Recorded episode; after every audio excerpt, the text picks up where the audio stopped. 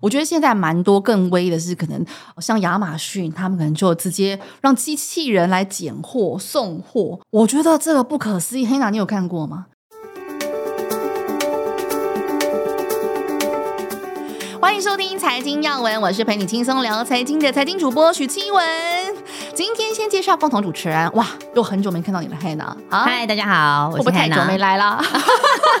上次点阅率两千万之后要休息一下。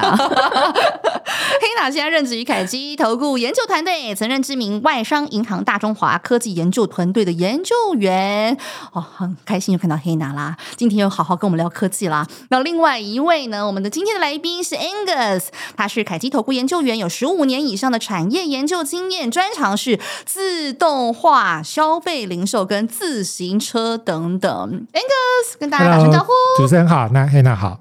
Angus，我跟你讲，我你刚刚说到自动化，我其实是蛮有兴趣的，而且我想跟你比较，就是房厂的经验这样子，因为我还蛮常去拍产线的。哎，我比一下，我其实去看自动，应该要看产线就会看到自动化，有超过十年的经验，有十五年以上。所以你十五年前就开始房厂看这些自动化产线了吗？对，差不多。其实我主要追踪的就是这些传统的这个产业嘛。那传统产业其实它的这个范畴也蛮广的，就是说从这个我们平常的这个食衣住行啊、食品饮料啊，到一些生产的这个生活日常所需的一些产品，其实大部分的厂都有参访过这样子。我目前看过这个季节啦，最常看的就是最忙碌的，比如说开始要寄大家的伴手礼啊、嗯、物流啊、宅配啊什么的。然后我之前看过宅配，我觉得物流业真的导自动化很早，而且很厉害。我记得我之前看过的是宅配通啦，嗯、那你知道真的也没什么人，然后那个产线你真的很怕你靠太近会被打到，因为太快速了。然后你知道我自己印象中是看那个宅配的时候，那个你知道很多商品，它大部分的箱子同样规格都会摆在一起，然后很像贪食蛇，你知道吗？它就是会在产线上会有一个那个裂块，然后它可能判断正面侧面，然后扫描完之后确定是哪个组别哪个区，然后立刻就这样子用那个很像贪食蛇的裂块，然后把它打下去。然后我那时候就觉得哇塞，好。快速哦，所以你最近有看哪一个自动化是你比较印象深刻的吗？对，如果像您刚刚提到这个物流业的这个自动化，其实。我们看这个电商开始蓬勃发展之后，其实就被迫要求这些物流业者就是要快速的升级这个自动化的一个流程。那其实最近房厂的话，我反而会印象比较深刻，是我最近有去拜访一个生产窗帘的一工厂。嗯、那其实我们印象中窗帘应该是相对来讲，这个人工需求是比较高的一个比较传统产业，比较一个传统产业。可是事实上，在整个工厂的这个生产制程里面，从最前端的，包括像这个窗帘布的制作。一直到最后的这个拉绳的装设，或者是说这个这个检测，其实都蛮大程度的可以靠这个机器就已经是可以完成这个工作，甚至到最后的这个包装完全是不用呃，像我们印象中可能哎，你把一个产品完成之后，可能要借由人工才能装进这个箱子里面做最后的这个运送。那其实它甚至连这个纸箱的打开、打开啊、装装材，然后到最后运送阶段，完全就是可以透过这个机器或者是物流的这个生产线来做。完全没有人，对对对，这样成本可以省多少？当然，成本上面来讲，呃，第一，你当然会要先考虑，就是说，你投入这样的机器设备之后，啊、你的投资成本啊、呃，回收的这个期限要有多长？那你当然可以算说，你到底啊、呃、这样的投资是值不值得？那一定是省人力，对对对，节省人力，节省时间。因为以这个，如果你是透过机器来完成这样的动作的话，其实基本上来讲，如果你是有大的一个订单的这个需求，其实你搞不好可以二十四小时工作。那如果是原来只是这个靠人力的话，其实你可能就会需要八个小时、九个小时加班之后，他没有办法，他没有办法。对啊，人要睡觉，而且加班费又很贵。对对，产期就会 double。嗯嗯嗯。哦，窗帘业，窗帘业最近应该也蛮辛苦的吧？因为现在建商建案交易量减少的话，对，我主要那个参访的这个窗帘的这个生产厂，它主要是美国的中中段市场是美国市场。那美国市场其实疫情这一两年，因为是这个大家都在家工作嘛，所以等于是就是花比较多的时间在这个家庭的这个布置上面。所以过去那两年，其实这个窗帘的需求是非常好的好的业。那当然就是说疫情之后，大家开始恢复正常的这个商业活动，那慢慢可能就是说出外的这个机会比较。大，那所以花在这方面的这个花费就相对比较少，所以整个这个产业就会历经了一个就是说客户库存调整的一个状况。整个产业就是说在库存调整总会有一个到一个正常水准的一个状况。那现在就是到一个库存到一个健康水准，那可能客户现在开始会有这个回补库存的一个需求。嗯，所以其实最近你相关的这些跟美国房市相关的这些股票都涨翻了，对，其实都有这个回补库存需求的一个带动的一个业绩的一个增长。啊，我觉得好意外哦，因为现在都还在讨论软着陆，然后其实台厂就受惠了。我有时候都觉得我的资讯有点 confuse，就是感觉不到他们的消费到底现在是强，我们真的可以受惠，还是其实还是有一些蛛丝马迹我们要注意。就以景气来看的话。以景气来讲，我们现在其实看美国的这些主要的总经的一个资料，其实整个零售销售都还是表现蛮不错的。嗯，所以那就是说，整个如果升息，就是说告一个段落之后，其实大家之前比较担心的就是说，整个通膨会影响这个消费者的这个购买力嘛。那如果说升息告一个段落之后，通膨没有再持续的恶化，其实大家整个这个采购的能力就会相对没有大家担心的那么严重这样子。所以对一些基本的这个需求，因为毕竟这一些啊商商品还是会有它基本的一个汰换的一个需求嘛？对，所以你一旦就是说把这个过高的个库存调整到一个健康的水位之后，每一年固定还是会有这些汰换的一个需求，那当然还是会有办法带动它业绩就回到一个比较常态化增长的一个状况这样子。嗯嗯，你刚刚讲的那个自动化，它可能是呃局部的机台跟局部的机台去完成窗帘从头到尾的制作。我觉得现在蛮多更威的是，可能像亚马逊，他们可能就直接让机器人来拣货送货。我觉得这个不可思议。黑娜，你有看过吗？亚马逊机器人哦，对啊，其实 Amazon 在那个就是仓储自动化这件事情已经做很久了。它十几年前就有它这个 Kiva 这个仓储机器人嘛，做基本的运送啊、挑货、拣货等等的。那现在又是变成是那时候只是一个好像机器的东西嘛。嗯、那现在你讲这个去年 launch 其实是就是一个机器人了，对不对？对对对，对啊，对啊。所以这个东西其实随着科技进步，我们就也都不会意外在仓储或者是在工厂里面使用嘛。嗯、那他做这个其实是可以一方面就说，因为现在的这个。科技越来越发达了嘛，然后加上 AI 的 learning 嘛，然后还有另外就是说，其实，在大量的物流的这个需求之下，其实人的受伤的事故率也是很高的。他们其实有统计说，在这个 Digit，它叫 Digit 嘛，这新的这个机器人引用之后，其实事故率是降低百分之十五的。哦，对，所以这其实是有帮助的。那我们私底下不是也聊到说，哎，其实大家可能会担心说，哦，那我机器人进来，我就是没工作了，对不对？对对对，对啊，我就想到说，其实每一次革命都有人没工作啊。对不对？你就是确保你不要 上，好像也不会工作，就 对，就好像事实上就更多工作 create 出来了嘛，对不对？对对对，对啊，马夫也很担心啊，汽车发明的时候，车夫也马夫也很担心。那后来他不是他不就当司机了嘛？他更多工作可以做嘛，对不对？对，那现在就是说，哎，机器人出来，我们就想办法变成一个会操控机器人的员工嘛。是是是，对对对。所以我觉得这个是应该是还好了。对，现在机器人，我觉得这两个月怎么现在很红哎？什么 Optimus？对啊，或者是 Tesla、波士顿动力，嗯、所以这些到底他们现在有什么新的花样？以后都可以进工厂工作吗？进工厂工作，我觉得是一定是很非常庞大的需求了嘛。刚刚除了说 Amazon 这个 Digit 它是可以让这个事故率减少之外，嗯、那其实在工厂的自动化可以进一步提升嘛。如果你用机器人，然后加上 ChatGPT 就出来，你现在这个 Boston Dynamics 这个出了这个机器人，你可以用语言跟他直接沟通嘛。那我是不是降低很多这个操作的成本？对大家就简单想一下，以前我有机器人哈，我可能要写个什么程式啊，什么下个什么指令嘛，谁知道那什么鬼，对不对？我可以跟他说：“Hello，你可以帮我按摩吗？”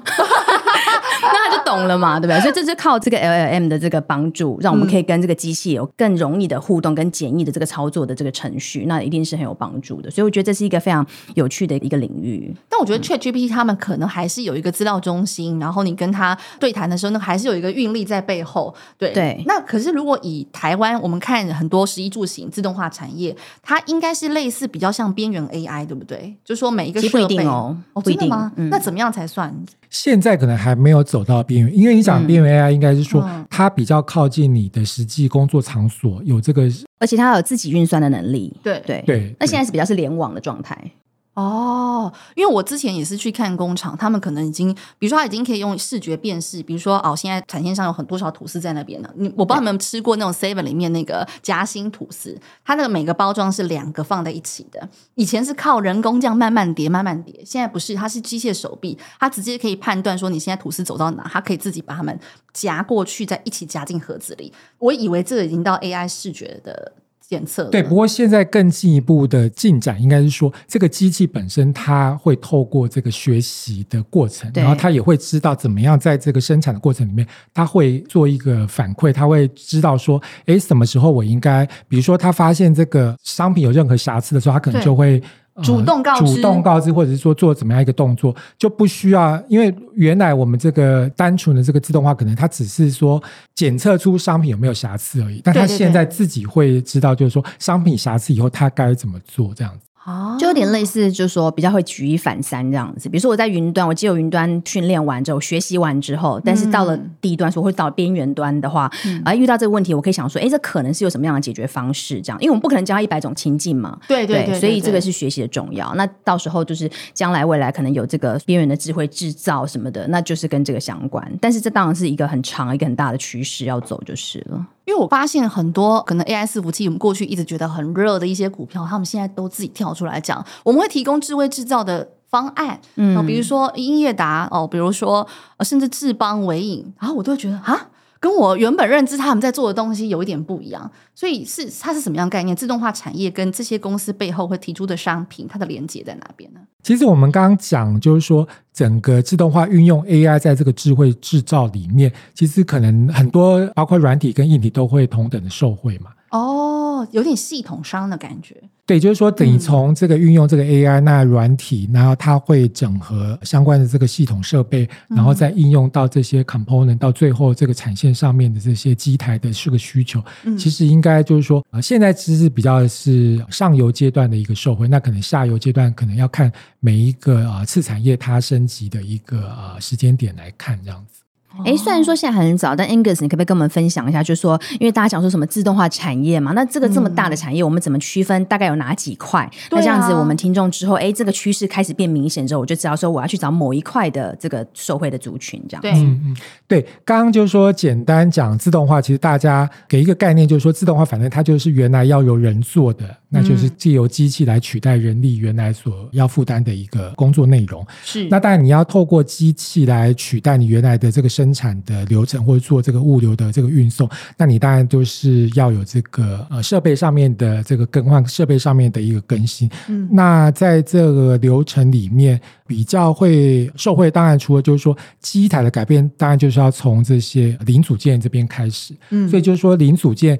过往的话，比如说在这个自动化的这个生产设备里面，过往的话可能就是说我们会比较多是采用这个气动，就是。借由这个压缩机来做生产，那现在比较多要讲究比较快速或者比讲究比较精确的话，可能就会采用这个气动相关的一个零组件。所以就是说，从这个气动买贵到这个电动相关的，就是一个升级的一个阶段，这样子。嗯嗯，气动元件厂最近也是大家在看它的订单能见度。对，其实气 动元件在这个产业的应用上面是蛮广的，从这个电子相关啊，或者是传统的纺织啊，嗯、这些建筑业其实都有用到相关的一个产品。嗯，可是像我觉得去年也蛮多啊，协作机器人，它可能是有机械手臂的这种的，嗯哦、股价也翻倍。所以是，当然现在又比较低低迷一点点，所以我没有看到有什么机会嘛。像这种协作型机器人的厂商，就是说在疫情之后，这个人力的短缺其实是越来越严重。嗯、那这个缺工的一个状况，其实看起来短期之内也没有明显改善的一个状况。那其实就会更迫使这些不管是说传统产业，或者是说电子相关的这些科技产业，更加速他们去升级这个自动化努力这样子。嗯，可是因为你刚刚有讲到订单能见度的话，我们还是要看整体制造业的状况。那因为十二月台湾的制造业 PMI 还是在荣枯线之下。所以我们要怎么看买点呢？对，现在就是说，不只是台湾，就是说整个包括像中国这边制造业的这个活动，还是相对是比较衰退的一个情况。嗯，不过我们会观察，就是说几个指标来判断，就是说到底这个不好的情况是不是有改善的机会。对，因为整体的景气的这个衰退，其实也大概是可以从这个二零二一年整个疫情之后，欧美解封之后，其实欧美这边的商品需求相对就是会比较放缓，因为大家就是解封之后。就可以外出，那可能这个经济活动会比较偏向于这个服务型相关的这个娱乐，那你对这个商品的需求相对是比较放缓，所以等于是整个商品需求放缓之后呢，对于这些亚洲的制造业的国家，相对它的制造业就会受到影响。所以你看，包括像这些印度啊、中国啊这些越南啊，整个出口就会看到比较明显的这个衰退。是。那不过历经呢，就是说一年半两年这一个调整。那我们刚刚也提到，就是说在疫情之后，这个库存调整其实慢慢已经看到有改善的一个迹象，包括像这个消费性电子啊，包括像这个生活日常所需的这个产品，都有看到库存调整高一个段落。那现在就有开始库存回补的一个迹象，所以我们也可以预期，在库存回补要开始之后，其实就会带动这个周期会回回到一个啊上升周期改善的一个状况。对，我觉得这很有趣，就是说大家在讲这个。库存回补嘛，其实去年第一季开始，从这个驱动 IC 开始，对不对？对，其实整个电子业慢慢、慢慢、慢慢的，连半导体都库存回补嘛。是自动化是不是最后一个？刚刚我们有讲，就是说自动化的应用里面，其实像电子相关产业、半导体这些，其实比重是蛮高的嘛。那我们看到这几个里面，其实像这智慧型手机啊，像 PC 这边，都已经看到出货量，其实都已经恢复到一个年成长的一个状况。所以在历经了两年这个衰退之后，其实库存调整完，毕竟就是说出货开始恢复成长，就表示你。整个订单就会有这个复苏的一个状况出现。因为你刚刚自己有说自动化产业有上游、下游，下游可能也许会等几季，可能看到反应。所以你现在看自动化产业，可能最早会反映它订单明显增长的，会是哪些族群呢？对，就是说我们看到这订单要好转，但最快就是说，它如果是交期比较短，它可能交期如果是一个月之内，嗯、那订单好，它当然下个月营收马上就可以感受到这个订单的这个变化好转的一个迹象。所以相对来讲，如果上游零组件来讲，交期现在因为过去这两年都是一个衰退下降周期，所以其实下游客户就是说对于订单的下单的意愿相对会比较保守，所以其实大家交期都是变得比较短。所以现在如果交期短的话，可能一两个月之内，如果说说开始客户有回补库存的一个状况出现的话，其实这些上游零组件是可以比较快就马上感受到这个订单啊好转的一个迹象。那当然下游的这些包括像工具机啊这些做设备的，相对来讲它的 lead time 是比较长的。那它要感受到这个业绩的改善，可能就会需要一个比较长的一个时间，可能第二季或者第三季这样子。对，以今年来看的话，如果就是说我们看去年第四季或今年第一季是整个周期的一个低点的话，那当然就是说进入今年第一季开始就会看看到很多相对零组件的公司会先看到整个营收就恢复一个年成长的一个状况，那当然股价就会去反映这个营收改善的一个情况。嗯，我之前看过一个统计数据啊，就是说历史上来说，对不对？就是你如果是看这个 PMI 的话，PMI 在比如说五十以下，然后跟五十以上，或者说五十到五五十二，然后五十二到五十，所以它分几个区间，就是在这些区间里面呢，你去买自动化的股票，什么时候的报酬率最高？这其实跟大家想的是完全相反的，就是你买在最低四十五到四十七，类似这样一个局。哦、对，所以为什么就是说在循环性的产业，Angus、嗯、这个信念是认为说，你一定是要看在最低的时候嘛，不要说哦，你现在觉得订单很差，那因为它是循环产业，它不会消失，所以订单很差不就代表未来好的几率是更高吗？对，你买在 PMI 对不对？五十五的时候，那都已经景气过旺了，其实风险相对是高的，所以这个是我觉得其实大家可以注意到的一点。其实。通常是四十六嘛，对不对？对啊，就非常的低，而且对，不只是数值很低，然后它萎靡的时间也非常长，所以它只要有一点点复苏，它就会非常强劲的的反弹。对，而且我们观察过去这个族群，其实大家的这个股价表现通常会领先这个获利周期，可能会一到两个季度。嗯、所以，即便现在我们可能还是呃听到这个媒体上可能还在讲说，哎，订单还没有看到好转啊，没有什么好消息啊。是。可是通常就是说，我们观察这些总经指标的话，告诉我们，其实接下来就是会有好转的一个状况出现。那其实接下来就是可以预期他们的这个不管是业绩的表现，通常也会慢慢的就是会浮现这个总经状况的一个改善。嗯，对啊。但我觉得。零件真的做的很多哎、欸，因为我觉得整个自动化产业的产品涵盖的公司层面真的相当广。像你刚刚讲气动是一个，然后像我最近也有看到一些做智慧模具，这个在自动化展也会提到。然后像我们大家可能以为像秦晨啊、机壳厂，它跟 AI 伺服器的联动就很大，嗯、但其实它也有在做智慧模具。对，所以我们是不是可以开始去细看一些自动化产业的零件，它是不是有接下来订单增长的机会？刚刚讲的这个，其实我们常常每一年去看这个自动化展，都会看到这些厂商都有参展嘛。对。那其实这个的话，就是说占营收比重可能不会不见得高。哦，所以我们还是要看系统商的订单，可能才会是受惠的幅度比较大，对不对？应该讲说，如果这个景气开始反转，回到一个上升周期，那其实不管是说你是做软体、做硬体的，其实早晚都是会受惠的。嗯，那我们刚刚有讨论，就是说，诶，其实比较快可以受惠的，当然就是说这个交期是比较短的公司，就是说历经了这个两年的这个下降周期，其实我们也认为，就是说接下来的这个上升周期呢，除了就是说景气的复苏之外，在整个结构性上面也会有一更大的一个推手，让这个周期有机会会比过往的这个循环要来得长。嗯，特别是疫情之后，我们刚刚有讲到，就是说更迫使一个人力短缺，更会更迫使业者相关业者去升级他们的这个制程，所以等于是原来的这个循环以外，他们会有额外的迫切性去升级，或者或者去提升它的自动化的一个程度，这样子。嗯，我觉得跟客户有关系。我这边题外话讲一个，我之前去泰国出差拍一个厂，他是珠宝商，然后他也是台湾第一家上市的珠宝股。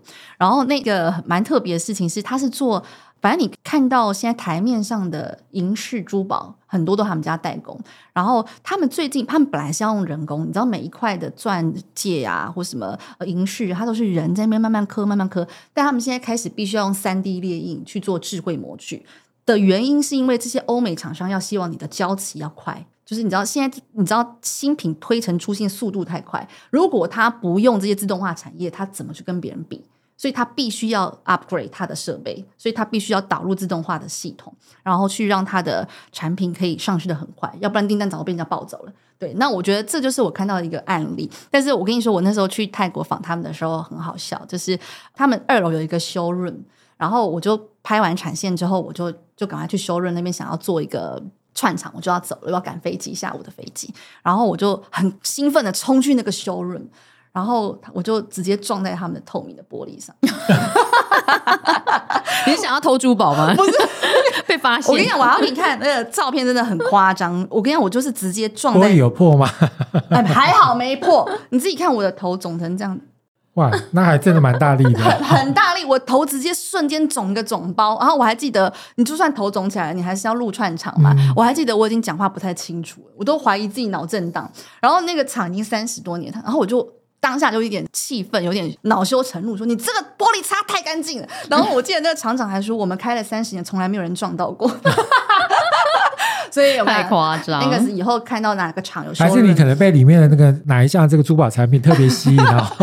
可能有受到影响，是不是？对 眼睛事件怪怪的，反正 Angus 看到 showroom 以后不要太兴奋冲过去。但这是笑话，题外话。讲到这个，为什么你去泰国？嗯、就是因为讲到泰国，因为最近我们也很多人发现很多人去泰国仿厂嘛。那你仿的那个是三十几年厂，然后它已经这么旧，它还是就是决定更新全更自动化的设备嘛？所以这是其中一个需求。那我们刚好也是之前也在聊。聊到说，就是难进这件事情其实是无法避免的，啊、对，对，对，对，对吧？对，所以比如说，包括院，那这样就是我们要去中化嘛。那去中化，我不可能说，哎，中国产能变零，然后搬到国外，一定是慢慢慢慢的嘛。对，那变成说，好，我中国可能少二十趴的产能利用率，可是我国外可能也不可能只建二十趴，我可能要建四十趴嘛，因为我终究是要更多在国外的嘛。是，所以这就是会带领这个自动化的这个需求，也是一个。包括原本的厂房本来就要 upgrade 自动化，然后或者是说我新盖厂，我新盖厂，我北七才用那个人工，对不对？那人工那么贵，又又很难。难搞，我觉得运动用自动化的，所以这都是一个好几年的趋势。就是，是那我们现在看到越南需求也很强嘛，然后包括泰国也开始就是越来越多人注意了。所以，对，其实这个趋势在疫情之后是特别的明显，特别明显，因为大家担心就是说，整个产线如果太集中在某一个地区，那万一这个地区又有在疫情在即，或是说其他供应链的这个过度集中化的一个风险，所以等于是寻找第二生产基地，其实是现在所有不只是台湾厂商，我想全球很多厂商都开始有这样的动作。嗯，过往的话，我们可能会觉得说，哎，可能 iPhone 就只是在这个中国的这个富士康里面做组装，对，其实现在印度，我想。也开始组装这个 iPhone 相关的一供应链都移到那边去，对所以这个也会迫使，就是说很多厂商也会跟着这个外移的，或者说寻求第二生产基地的一个趋势来走。所以自动化设备的单就开始跟着迁厂的过程当中，就资本支出下下去，然后大家单就会上来。对，所以这也是我们为什么刚刚讨论到，就是说除了整个产业周期现在是开始要回到一个上升周期之外，会有一个结构性的一个改变，就是说整个产业会有一个寻求第二生产基地，那被迫又要到一个新的地点去设这个生产线，那当然就会带动额外的这个资本支出跟这个投资的一个需求。嗯，那我们要特别看智慧制造的成长性吗？因为现在已经开始谈，你一定不可能我去买最旧的设备，就像车子，我一定是买最新的功能。对，那所以智慧制造的族群，我们可以怎么关注？嗯，智慧制造是一个蛮广的一个对啊主题概念，啊、对对对，嗯，那你说相对会受惠的，当然。应该台湾可能还是相对就是说比较多是纯硬体的厂商，对不对？就是传统的这个工厂自动化的这些收益的股。那因为你假设你导导入这个 AI 更多，比如说至少你要有这个镜头嘛，你要影像辨识。那其实影像辨识除了镜头本身之外，很多是还有软体的部分嘛。那这样就比较多是国外的受惠股这样子。对，但其实说听起来不 sexy，可是其实循环产业啊，就像我们前前几集聊的这个记忆体也是一样嘛，嗯、就是说哎，它看起来很然后。然后也没什么新东西，可是它真的是 cycle 一回来的时候，它就是涨了一倍给你看。对啊，就有去年有一些族群已经涨了一倍了，只是现在真的低迷了非常久。所以我很好奇，Angus，如果有人问你说自动化产业，我也觉得时机到了。可是就像你刚刚讲，你知道那个零组件、气动元件、机械元件系统商背后，我、那个一摊开是。几十只股票，可能更多。对，所以我不知道你自己会看好。如果你要真的要推荐，你觉得哪个族群是最快受惠，而且它的订单能见度很大的？我会很好奇，你会说是什么？对，我们刚刚讲到说，就是说这个下降周期也调整了大概两年、两年半了。嗯、那接下来如果说回到上升周期的话，嗯、当然我们刚刚就是说会比较建议，就是说看那个周期比较短的，那它的业绩就会很快看到这个恢复好转的一个迹象，但股价相对也会有一个正向的一个反应。所以如果说别的东西周期比较短呢、啊？在这个族群里面，现在就是说，包括像我们刚刚讲的上游零组件，包括像这个呃气动啊、呃，或者是说像这个线性传动元件，包括像做这个滑轨啊，做这个。螺杆的这些供应商，那相对来讲，他们目前交期比较短，所以可能在今年第一季，如果说整体的这个总金的这些数据持续的一个改善，那当然他们接下来的业绩就会是啊正向的一个发展。嗯，那如果到下半年呢？那接下来就是说，你不是只有上游零组件会受惠整个周期的这个改善，那当然啊，就是说包括像工具机啊，做这些相关的设备的部分，也其实。也会就是说，早晚也会知道这整个社会的订单进来。对对，那另外就是说，我们看到就是说，刚刚讲的各行各业为了避免这个供应链过于这个集中化的一个状况，会到第二个国家或第二个地点设这个生产基地。嗯，那如果就是说台湾这些主要以电子啊、半导体相关也到这个海外去设厂的话，其实相关的这些设备厂商其实也会有这个额外的一个需求出现。所以电子的那个设备厂商的成长性应该也是蛮快，会反映出来。对，因为特别是今年应该也是整个半导体在复苏的，对复苏的一年。那我们看到它下游这些，不管是 PC 啊，或者是说这些智慧型手机，其实都已经是出货开始回到一个成长。那其实接下来，我想至少一年应该可以看到整个半导体这个产值啊，这个相关的这个投资也会复苏。嗯，嗯所以自动化产业，我们刚刚可以先从零组件、气动元件，然后我觉得大家有机会也可以多多看现在的一些产线的画面，就像你去房厂，然后你会发现现在十一住行。我们看产线动得很快，产品生产的很快，其实背后那一点点零件、一点点的转轴，那个全部都是生意。所以我自己觉得自动化制造这件事情，不是已经只有电子业看到，我是直接从传产业都看到非常多那些单，我们可能。很难想象电子业是手机卖几只那就算多少，可是你知道食衣住行是四大产业，那个算起来的自动化制造，我自己需求是非常大，非常庞大。对，的确是我们现在就说日常生活里面，其实不只是说这些商品的这个制成自动化，其实我们看到很多身边的很多东西，嗯啊，包括现在大家很流行这些网购啊什么这些，其实物流这些也都自动化程度，其实相对来讲应该都是超乎大家的想象的。台湾的物流业的那个升级程度是不是还有蛮大成长空间？其实相对来讲，就是说物流啊，或者说传产的这些零售，它的这个自动化程度跟比如说像电子产业这些，相对还是有一段差距。差距。那当然就是说，如果这个缺工状况持续，那其实包括像商品的需求复苏的话，其实也会带动整体这个物流业的这个蓬勃发展。那其实他们应该也会在这一块投资会持续下去这样子。我听到现在物流业是根本厂还没盖好，然后已经满了。你知道是满满仓，就是预定已经满的状况。台湾的物流现在是非常的热，大家都网购啊。对啊，对啊，我出门前也订了三批。其实你你看这个 便利店里面的这个柜子，专门在放这些网购商品，你就知道它有多热。那柜子越来越大，本来是一小格，然后后来变成整个，有些店就是半个店面都是要放那些这个物流的货品这样子。台湾现在的那个物流自动化是不是还没办法做到百分之百，或者是很高的程度？可能要看个别公司的一个状况，而且现在更多这些网购平台，它可能要求就是说，可能六个小时之内台北市可以到货，所以它一定是势必要加快它这个减少人力 involve 的这个程度。那